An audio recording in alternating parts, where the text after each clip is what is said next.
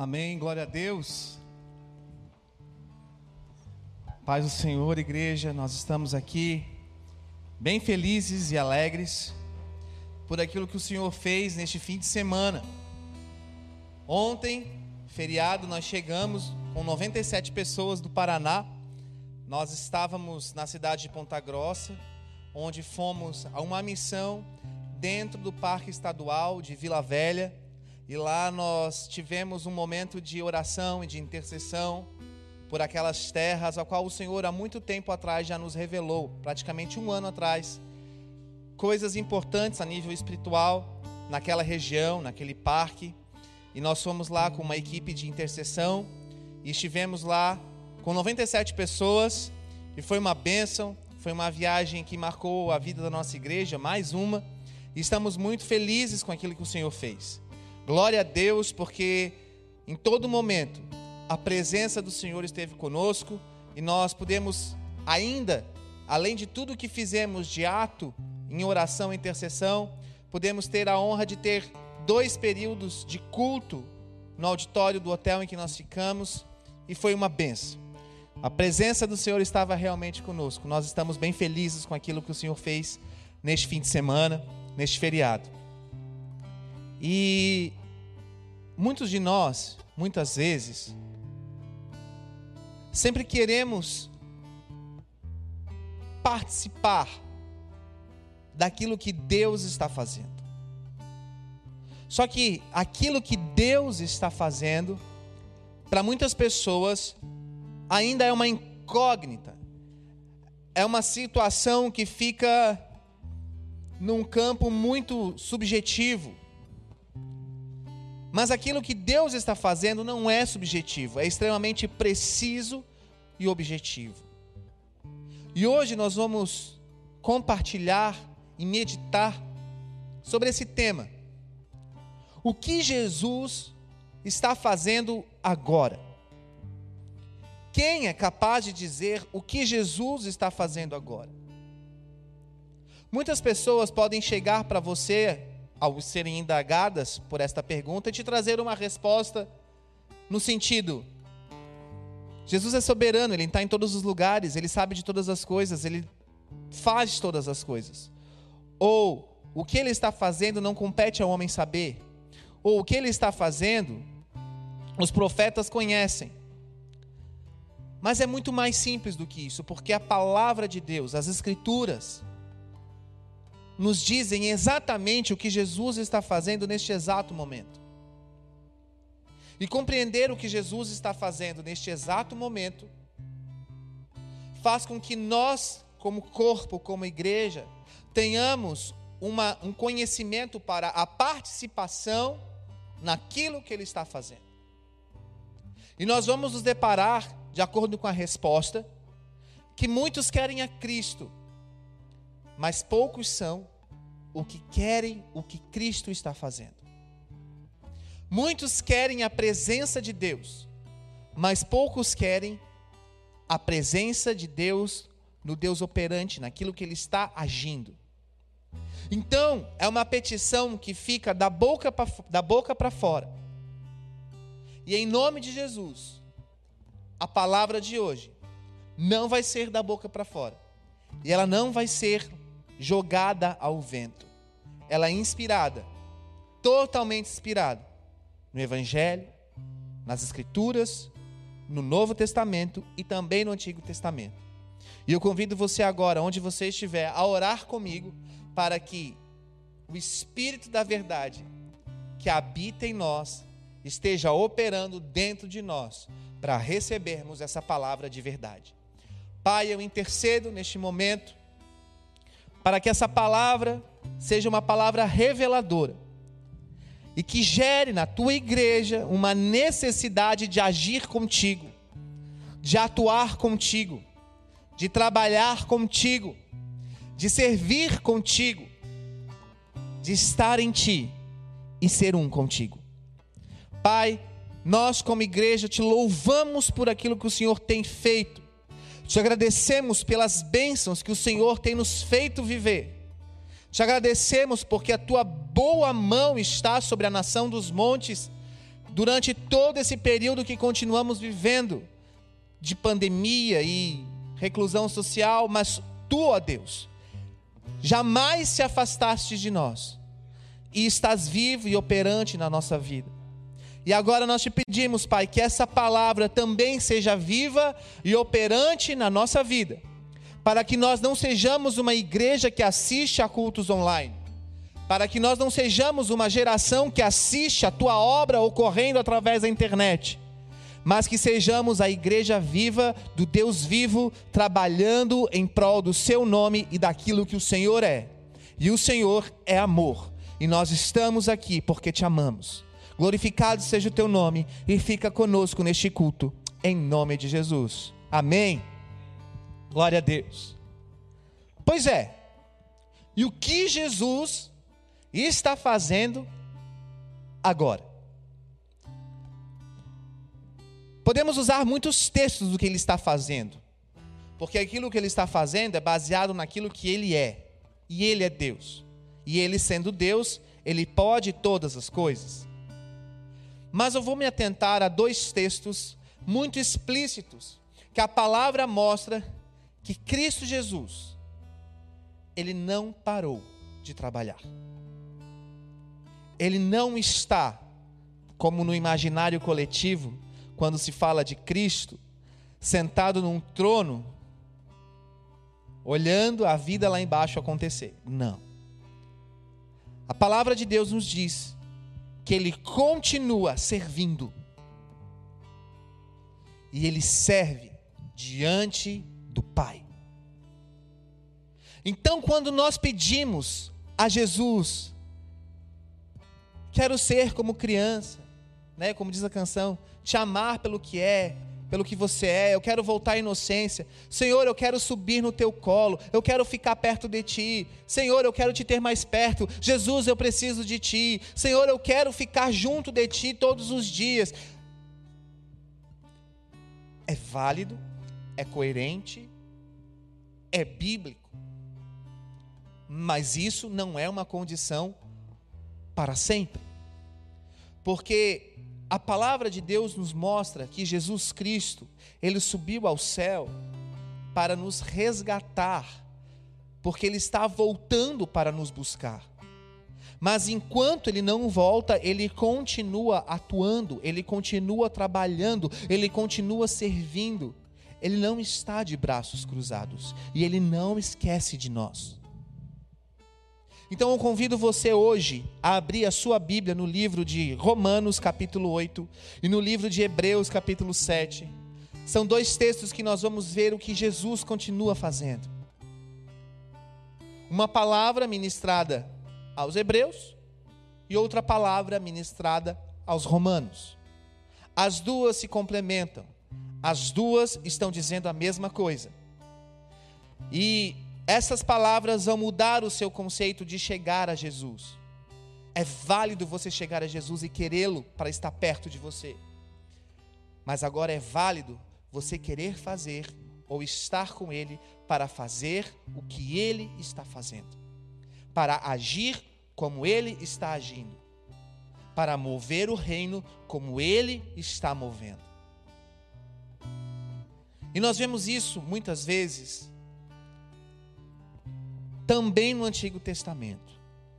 Só que no Antigo Testamento, nós não tínhamos Jesus, nós tínhamos o Deus dos céus.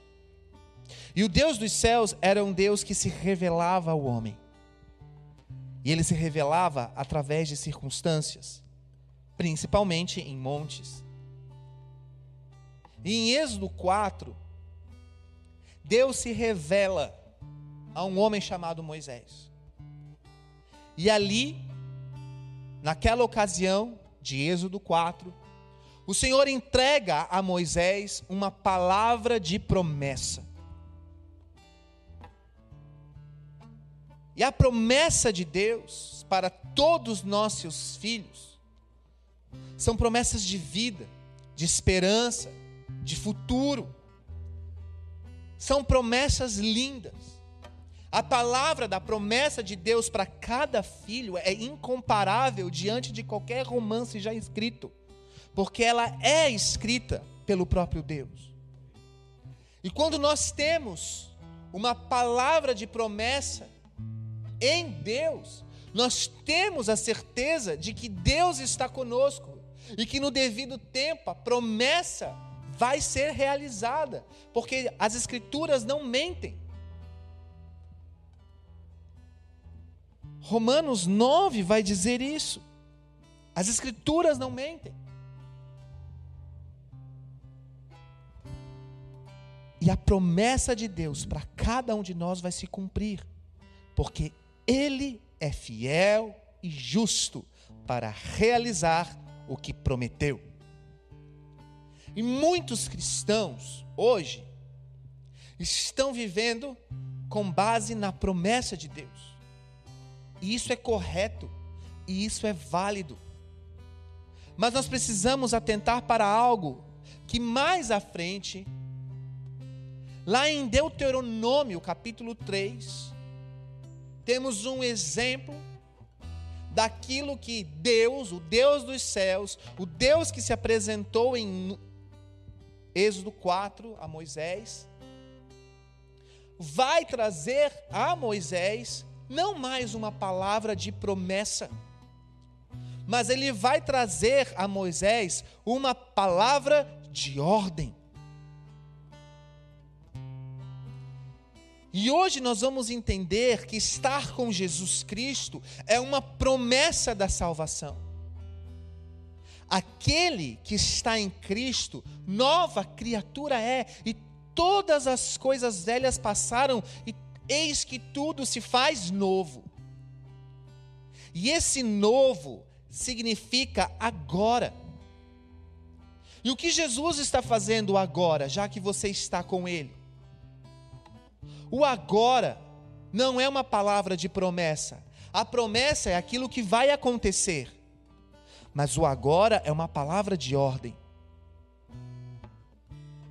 E a ordem de Deus, o Deus dos céus, a Moisés, em Deuteronômio 3, era que ele deveria ir contra o rei Og de Bazã para possuir as terras a qual aquele rei estava possuindo naquele momento. Eram terras que iam desde Armon até o Monte Hermon em Israel, que hoje é a região de Israel. Eram terras distantes. E entre essas terras haveriam muitos povoados, povoados que não iam de acordo com a vontade de Deus.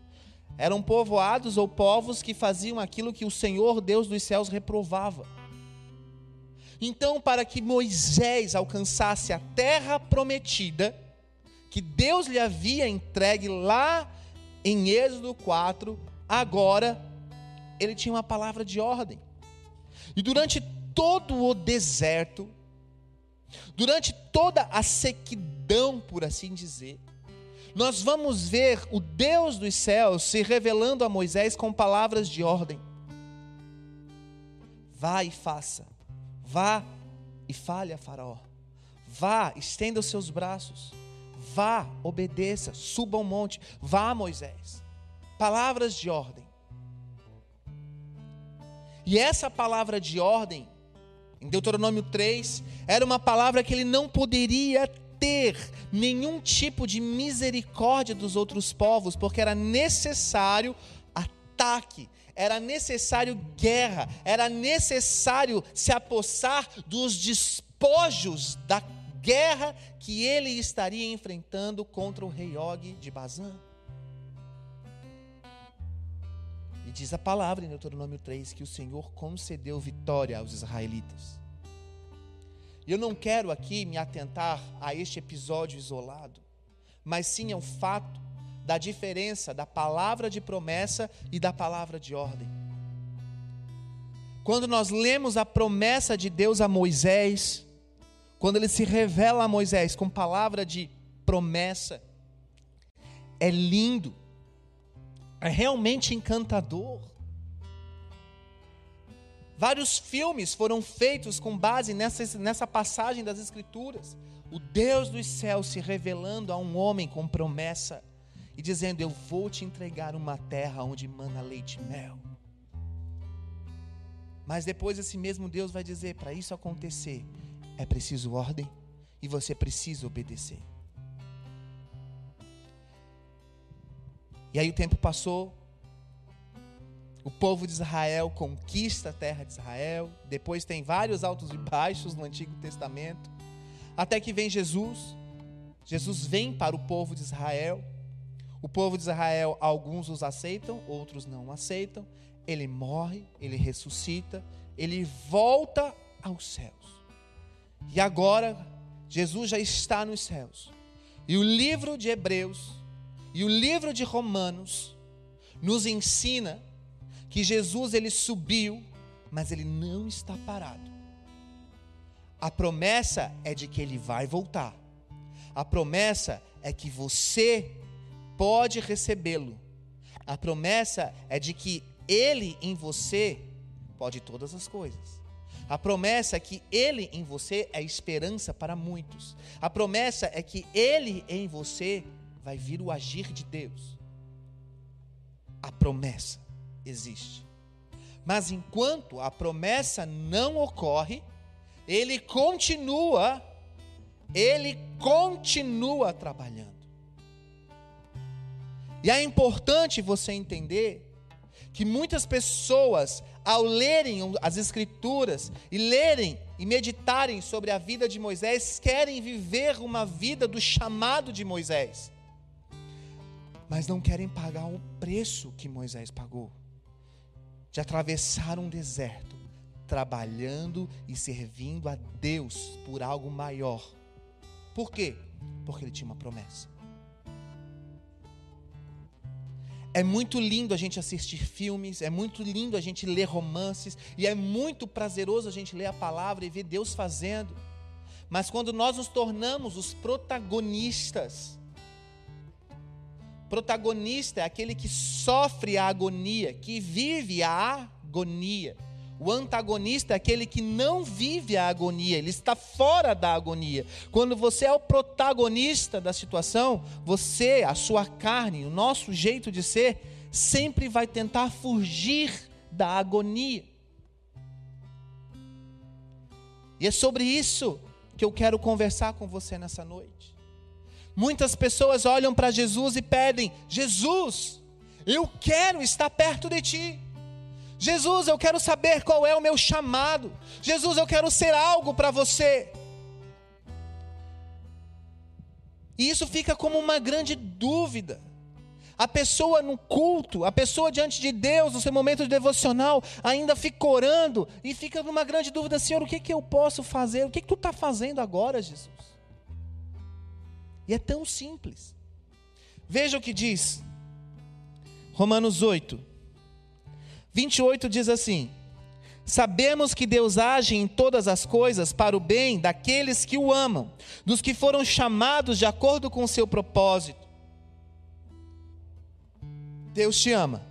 Você foi chamado de acordo com um propósito. Mas o verso 34, 34 vai dizer: Quem vai os condenar? Foi Cristo Jesus que morreu e mais que ressuscitou, está à direita de Deus e também intercede por nós. Cristo está neste momento à direita de Deus e ele intercede por nós. Veja o que Hebreus capítulo 7, 25 vai dizer. Na verdade, o 22 diz assim: Jesus tornou-se, por isso mesmo, a garantia de uma aliança superior.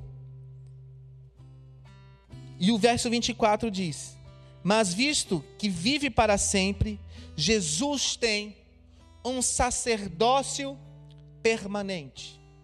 Então, Hebreus 7 diz: que Jesus, ele tem uma aliança, ele se tornou ele mesmo uma aliança, um compromisso. E ele é um sacerdócio, um sacerdote, desculpe, para sempre. Um sacerdote eterno.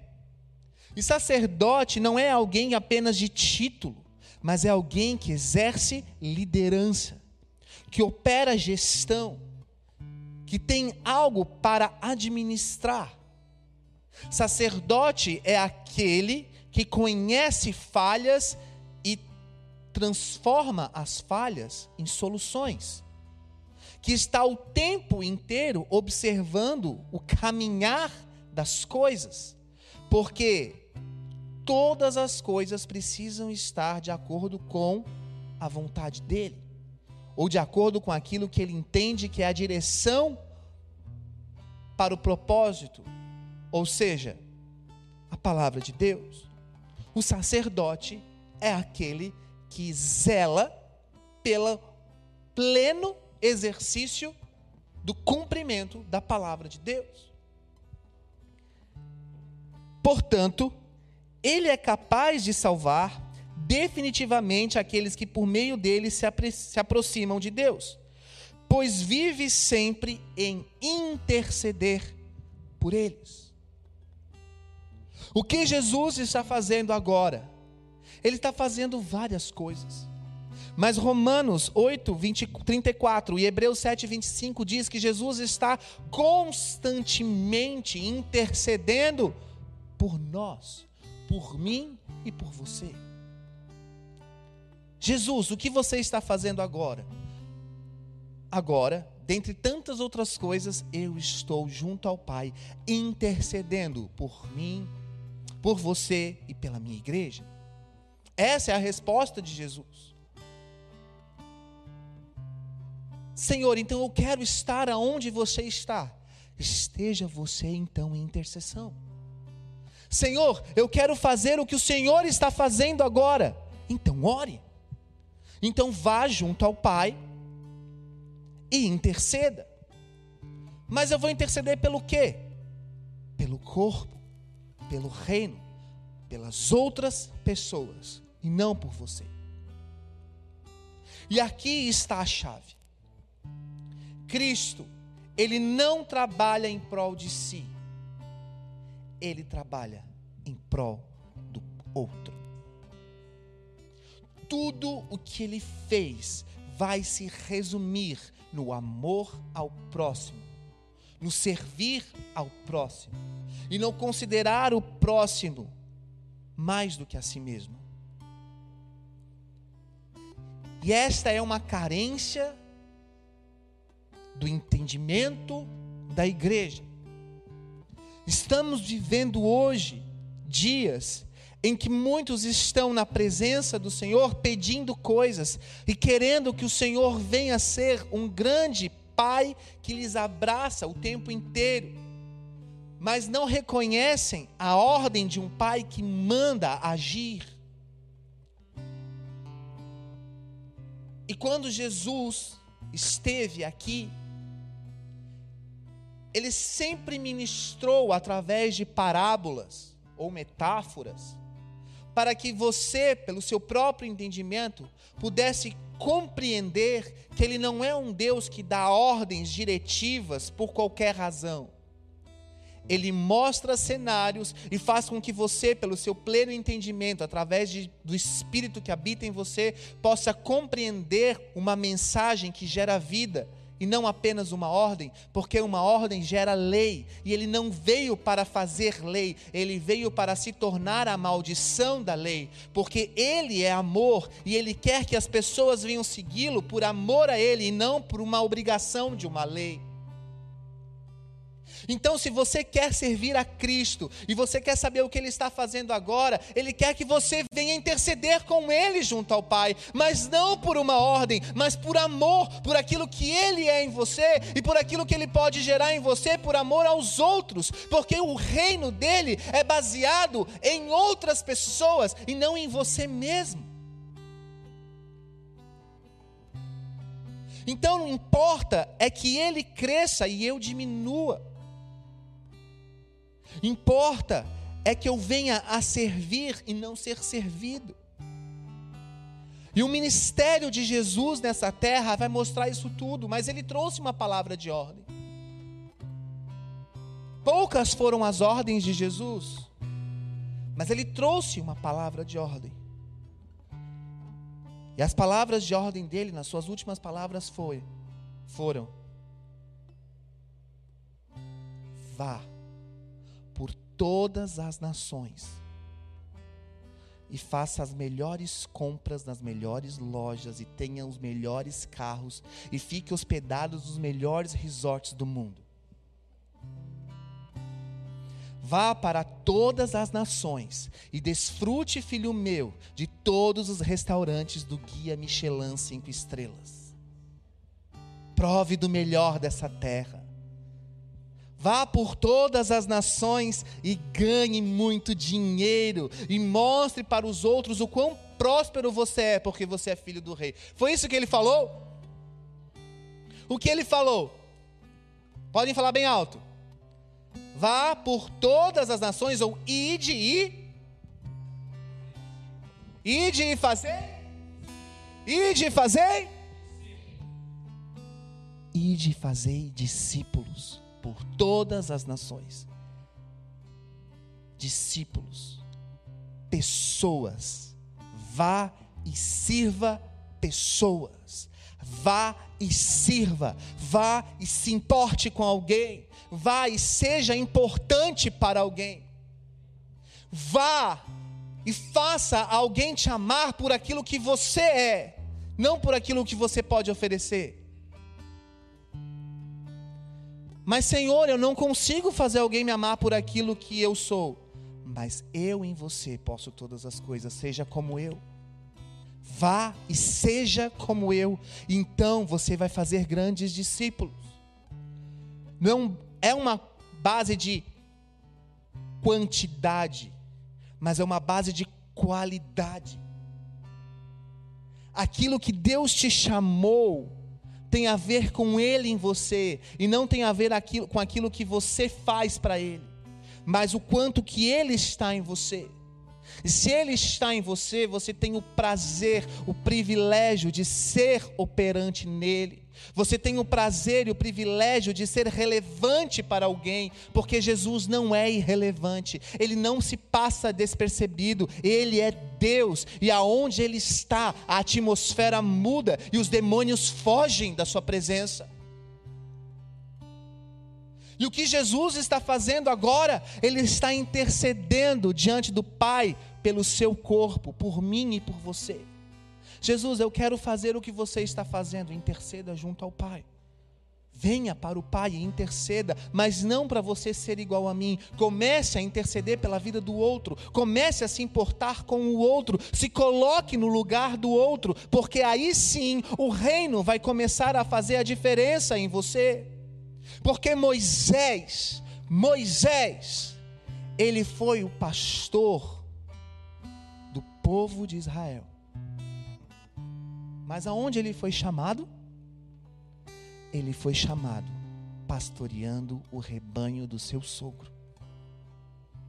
Eu vou ler para vocês uma frase do Benin Libscher que diz assim: Moisés recebeu seu chamado cuidando das ovelhas do seu sogro.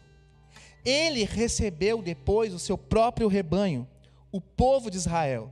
Ele recebeu enquanto cuidava do rebanho de outra pessoa. Isso não é coincidência, é como Deus age. Foi assim que Jesus descreveu a lógica por trás do modo como Deus nos confia algo. E o que é que Deus nos confia? Abra sua palavra em Lucas 10. Lucas 10, desculpa, Lucas 16, verso 10. Diz assim: do 10 ao 12. Quem é fiel no pouco, também é fiel no muito. E quem é desonesto no pouco, também é desonesto no muito. Assim, se vocês não foram dignos de confiança em lidar com as riquezas deste mundo ímpio, quem confiará as verdadeiras riquezas a vocês? E se vocês não forem dignos de confiança em relação ao que é dos outros, quem lhes dará o que é de vocês? Moisés foi chamado porque ele estava sendo fiel naquilo que o Senhor lhe colocou para fazer naquele deserto. E o Senhor lhe tira do, do, deserto, que era a realidade da casa do sogro dele, para libertar o povo e levar o povo a atravessar um deserto. Ele em nenhum momento estava orando, Senhor, eu quero a minha vontade, Senhor, eu quero uma casa na beira do lago ou na beira de um rio com um fosso de água límpida, e eu quero fazer com que meus filhos cresçam à mesa com uma mesa farta. Ele, não, não. O que importa é fazer a vontade do meu Deus. E nós estamos vivendo dias em que o Senhor está despertando a igreja para uma realidade de que você, minha noiva, você está esperando o casamento. Mas o que vai acontecer até o casamento? O que você vai fazer até o casamento? O que você está preparando para o casamento? A noiva de Cristo vai casar com Cristo, mas nem todos os que se dizem Israel são Israel, diz Hebreus 9, não Romanos, Hebreus 9. Nem todos os que são Israel são Israel. Nem todos os que são igreja são igreja. Nem todos os que dizem Senhor, Senhor serão salvos. Porque é necessário haver um despertamento de amor. O rei me conheceu. Eu tive acesso ao rei. Mas a minha vida não para aqui. Agora eu preciso fazer o seu reino conhecido. E eu preciso expandir o seu reino. E eu preciso trabalhar para o seu reino. E isso tem a ver com a criação de liderança, de líderes. Não líderes de fachada, não líderes de títulos, mas líderes de pessoas, que são pessoas que operam em prol do rei, que gerenciam as causas do rei e que intercedem junto ao Pai as causas do rei. Porque as nações são formadas por pessoas e não por sistemas. E as pessoas são o verdadeiro motivo da cruz. Jesus não morreu por conta de honra somente, de glória somente, ou de coisas materiais. Ele morreu para salvar pessoas. E o reino dele é formado por pessoas. E a igreja dele é formada por pessoas. E o mais engraçado é que dentro da igreja dele existem muitas pessoas que se sentem que se sentem desvalorizadas por não saber o valor que tem em Deus. São pessoas que se sentem carentes por não receberem uma atenção que elas têm na expectativa interior de receber de outras pessoas. E em alguns casos, há pessoas que estão em profunda depressão por pensarem, por cogitarem que Deus não se importa com elas. Porque elas estão olhando, e você pode estar nessa situação agora, querido, querida, olhando para si e se sentindo desvalorizado, fraco e sem sentido no reino. Mas nessa noite, a, as Escrituras, a palavra de Deus está te dizendo: Seja fiel no pouco. Aquilo que o Senhor te convidou a fazer, faça. Pastor, o que que o Senhor me convidou a fazer? Ser parte do reino dele. Comece intercedendo. Comece intercedendo. Eu não consigo interceder, então comece orando mas muitos já são falhos na oração. Muitos já não oram. E a oração não é um ato de você,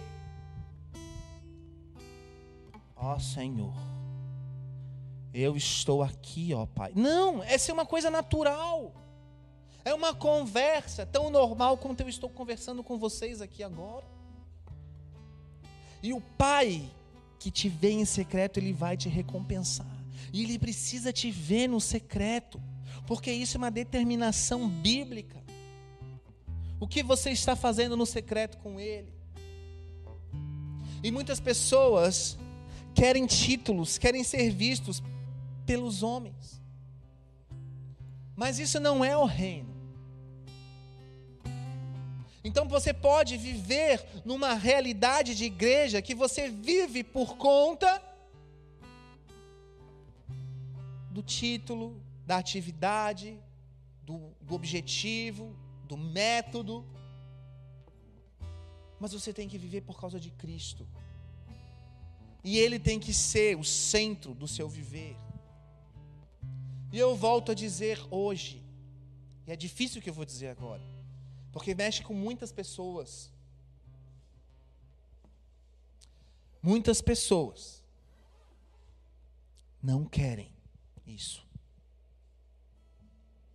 Muitas pessoas não querem a palavra de ordem, elas querem a promessa se cumprindo. Porque para a promessa se cumprir é necessário a ordem. E a ordem sempre vai estar baseada em pessoas, em produzir, em se dar, em se oferecer, em ser relevante para as pessoas.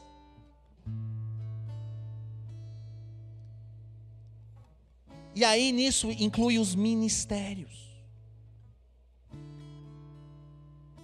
E infelizmente hoje, nós temos, na igreja como um todo, pessoas que estão dentro da igreja há muitos anos, mas rejeitam qualquer tipo de pensamento de se tornar pastor,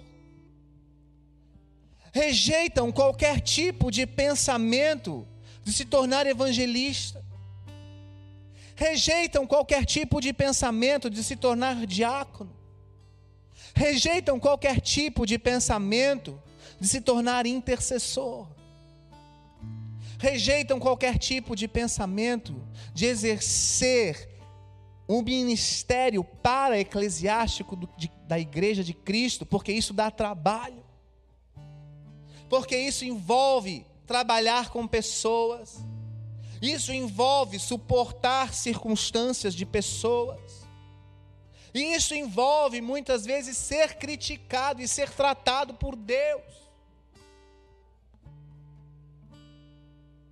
Imagina Moisés naquele deserto, depois de tudo que ele passou, o próprio irmão dele murmurou contra ele e Deus o fez passar por uma grande tribulação de uma doença terrível.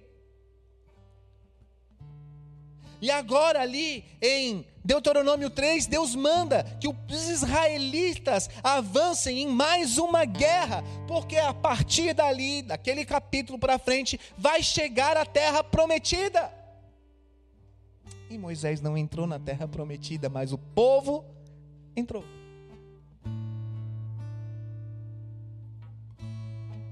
Deus é Deus. Deus é Deus. E o que ele está fazendo agora? Ele está intercedendo junto ao Pai para que você tenha dentro de você um despertamento para agir em prol do reino dele. E eu sei que essa palavra está ministrando muitos de vocês aqui que estão nos assistindo, que estão aqui dentro. Porque muitos de nós queremos a bênção, queremos a prosperidade, queremos sermos encontrados por Deus, queremos uma carta de Deus, queremos ouvir o que Deus pensa de nós, nós queremos, estamos como crianças. Mas chega um momento em que o pai precisa tomar posição para a criança ter disciplina, ter ordem, palavra de ordem. Sim, não, não vá, não faz não age desse jeito, vai continuar na sua birra, vai continuar na sua vontade, então vai ficar de castigo.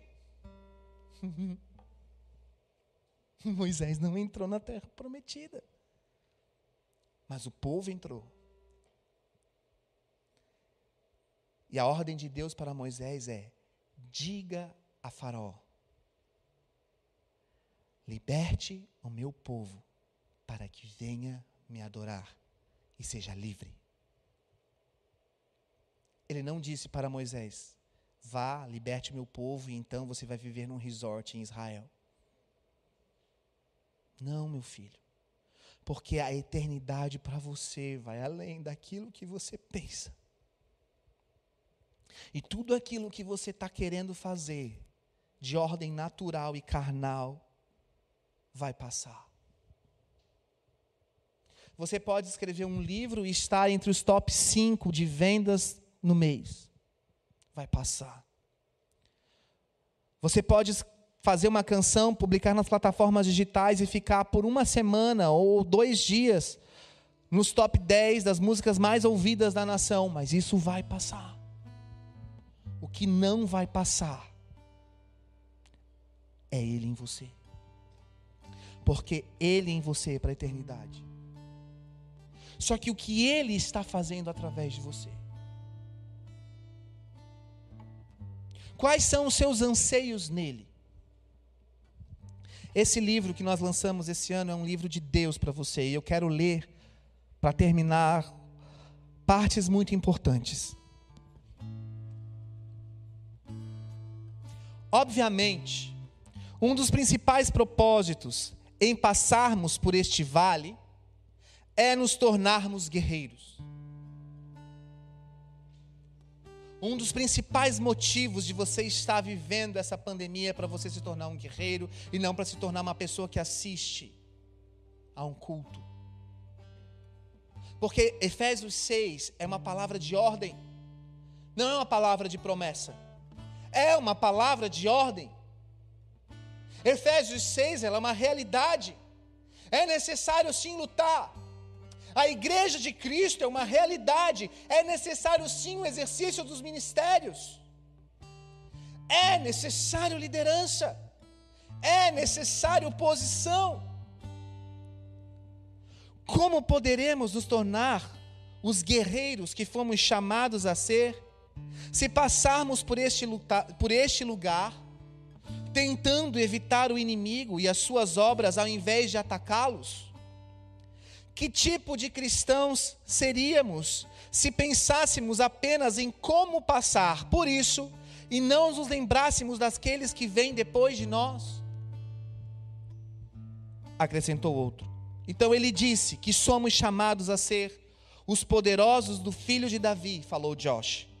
Eles foram alguns dos guerreiros mais escandalosamente destemidos de todos os tempos. Eles fizeram coisas chocantes pelo seu rei. Acredito que também precisamos procurar maneiras de dar saltos de fé extravagantes. Obviamente, muitos dos poderosos dos filhos de Davi são mulheres. Observou William. Algumas das mulheres que temos neste grupo são as mais ousadas e destemidas. Elas de fato são e podem ser um inimigo terrível se estiverem do outro lado, acrescentou Elias. O espírito de Jezabel, disse ele, é o principal, é o principal inimigo nestes tempos. É esse espírito que ainda leva o mundo à perversão e à adoração de ídolos.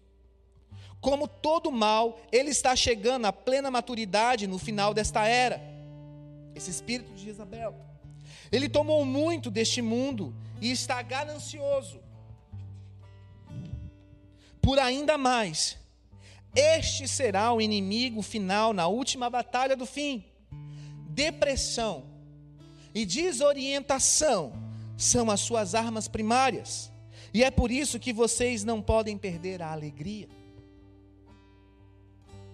E muitos de nós, quando falamos no exercício do ministério, do servir na casa do Senhor, no estar com o Senhor, não vem motivo de alegria, mas vem motivo de trabalho, de renúncia, e é realmente isso que Deus está querendo de você. Carregue a sua cruz e siga-me. Porque o rei não existe para satisfazer todas as suas vontades como uma criança mimada. Ele está além de você. E importa que você venha obedecê-lo. E que a sua comida, o seu alimento, seja fazer a vontade dEle e realizar a obra que é dele. Então ele disse assim: Eu vim prepará-los para atravessar este vale. Este vale é o tempo em que vocês vivem. O espírito de, de Jezabel também está por trás do que é chamado a grande prostituta no livro de Apocalipse. Vocês devem aprender a reconhecer este espírito em todas as suas manifestações, não apenas para atravessarem este vale, vale, mas para a grande batalha no final.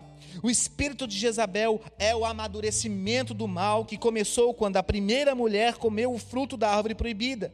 Este é o engano em sua forma final. O antídoto para este espírito serão as mulheres que verdadeiramente servem ao rei, que conseguirão atravessar este vale até a montanha do Senhor. A profecia original era de que a mulher esmagaria a cabeça da serpente. De fato, as mulheres hoje têm um papel especial na última batalha. Aqueles que estão com vocês sairão deste vale com uma revelação especial de urgência para se destruírem a influência maligna de Jezabel. Serão, portanto, guerreiros importantes em todas as suas batalhas. As mulheres têm sim hoje um destaque no reino de Deus, mas o sacerdócio é dos homens. Isso é uma divisão bíblica.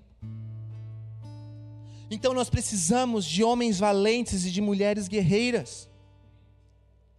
E essa guerra, esse chamado de guerra, não é um título, mas é estar na linha de frente. E quando Moisés teve que enfrentar Og, o rei de Bazã, ele perdeu israelitas, mas ele colocou os israelitas no batalhão de frente, no de fronte, para enfrentar o inimigo. Você está disposto a morrer pelo seu Senhor? Você está disposto a entregar a sua vida pelo Senhor? Entregar a vida pelo Senhor é uma coisa muito linda de se dizer, mas é um sacrifício de se fazer. E esse sacrifício começa não você chegando diante de um faraó e dizendo: "Liberta o meu povo" porque essas milhões de pessoas vão me seguir, e eu vou subir nos palcos, e todos verão e saberão meu nome, e eu farei história. Começa com você apacentando o rebanho de Jetro. Começa com você servindo ao outro. Então, muitas pessoas perguntam: como obter, pastor, uma visão para a minha vida? Como eu vou saber qual é a visão de Deus para mim? Sirva a visão de outra pessoa. Comece servindo a visão de outra pessoa. Que pessoa? Do seu sacerdote. Porque o seu sacerdote é uma pessoa levantada por Deus, usada por Deus com experiência para fazer com que você também viva experiências com Deus. Por isso que a boa ovelha reconhece a voz do seu pastor. E é por isso que o rebanho de Cristo é apacentado por homens chamados pastores no ministério pastoral. E é por isso que o ministério pastoral anda junto com o ministério apostólico. E o ministério apostólico e pastoral é complementado com o ministério profético. Ou seja, existe função, existe ação. Jesus não parou de trabalhar, ele continua servindo ao corpo, ele continua servindo a igreja e ele continua servindo você. E o seu serviço é tentar te fazer feliz fazendo a obra dele. Mas o diabo te mostra coisas que satisfazem a sua alma e a sua carne. E diz: Isso é a verdadeira alegria. Mas o Senhor te mostra: aqui está a minha cruz, aqui está a eternidade, e aqui está a recompensa da eternidade. Isto é a verdadeira alegria. Diga o fraco: Eu sou forte. A alegria do Senhor é a minha força, diz as Escrituras. Então não é mais sobre você viver um reino de venha a mim, Senhor, o meu querer e faça a minha vontade, mas Senhor, eu vou a você para fazer a sua vontade, e a sua vontade ela é perfeita e ela agrada a minha alma. Jesus está procurando homens e mulheres para governar com ele. Não no sentido de terem títulos de governo, mas de auxiliarem o governo do seu reino. Ele quer servos fiéis, que possam ser promovidos, que saibam lidar com a responsabilidade do compartilhar do seu poder. Líderes maduros, transbordando de graça e de alegria que Jesus prometeu àqueles que entregarem as suas vidas. Muitos fogem do trabalho, Muitos fogem da casa de Deus. Muitos fogem do ministério. Porque associam o ministério a pessoas, e eu te digo: o reino de Deus é formado por vidas. O Senhor não te quer isolado. E o Senhor não precisa da sua esmola.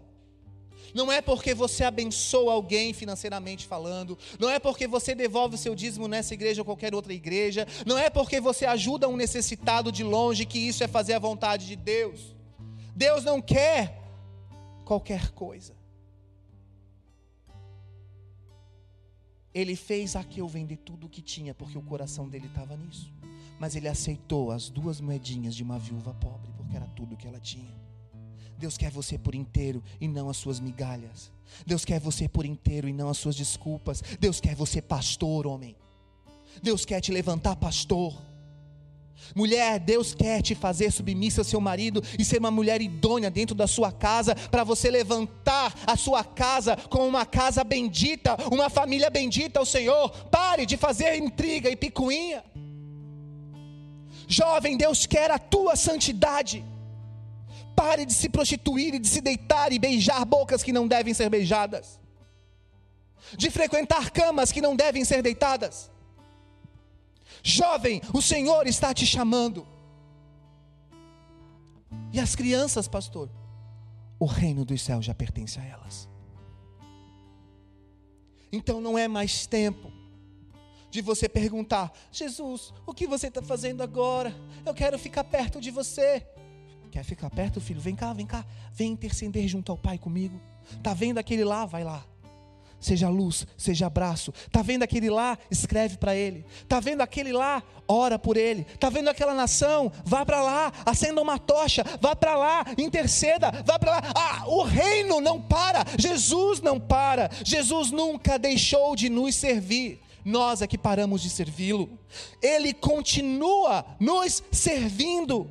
O lugar mais seguro para se estar é estar ao lado de Jesus, fazendo o que ele está fazendo agora, fazendo o que ele está fazendo agora. E as Escrituras nos dão duas dicas bem importantes e explícitas. Ele agora está intercedendo junto ao Pai pelo seu corpo, pelo seu reino, por mim e por você. Eu quero fazer o que Jesus está fazendo. Vá junto ao Pai e interceda. Comece no seu joelho, comece na oração, comece entendendo as causas do reino. Comece orando pelos países perseguidos, comece orando por Jerusalém, até que venha a paz de Deus e ela seja estabelecida como um objeto de louvor na terra. Comece lendo as Escrituras, comece determinando o Salmo 35, comece, abra sua boca, se disponibilize. Isso dá trabalho, isso é sacrifício. Jesus não parou ainda de se sacrificar, ele ainda está procurando pessoas a quais ele chama de filhos para fazer a mensagem do Evangelho, que é o poder de Deus, ir para frente. Ele quer mais pastores, ele quer mais evangelistas, ele quer mais mestres, ele quer mais levitas, ele quer trabalho trabalho, porque o trabalho não acabou. Levante suas mãos, bem alto. Diga assim: Senhor, deixa queimar a minha vida no teu altar. Eu quero viver uma vida de relevância para você. Eu não vou parar. Eu vou gastar a minha vida e o meu tempo para te servir, para te amar e para te fazer conhecido. Me perdoa, porque muitas vezes eu quero tudo para mim. Eu só penso em mim. E eu só penso na promessa. Mas eu ignoro a ordem. Nessa noite, assim como Moisés, eu atento para a palavra de ordem, para o cumprir da palavra da promessa. Eis-me aqui, Jesus. Eis-me aqui.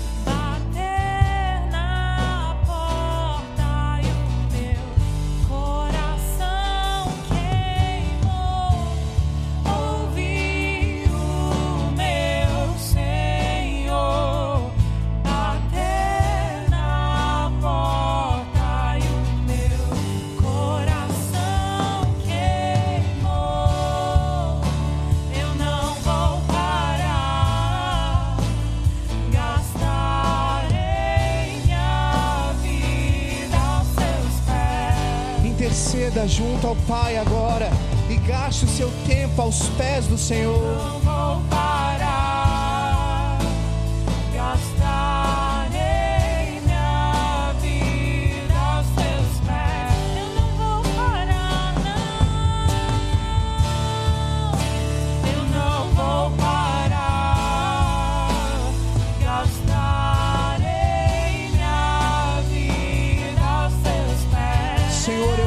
que essa palavra produza vida.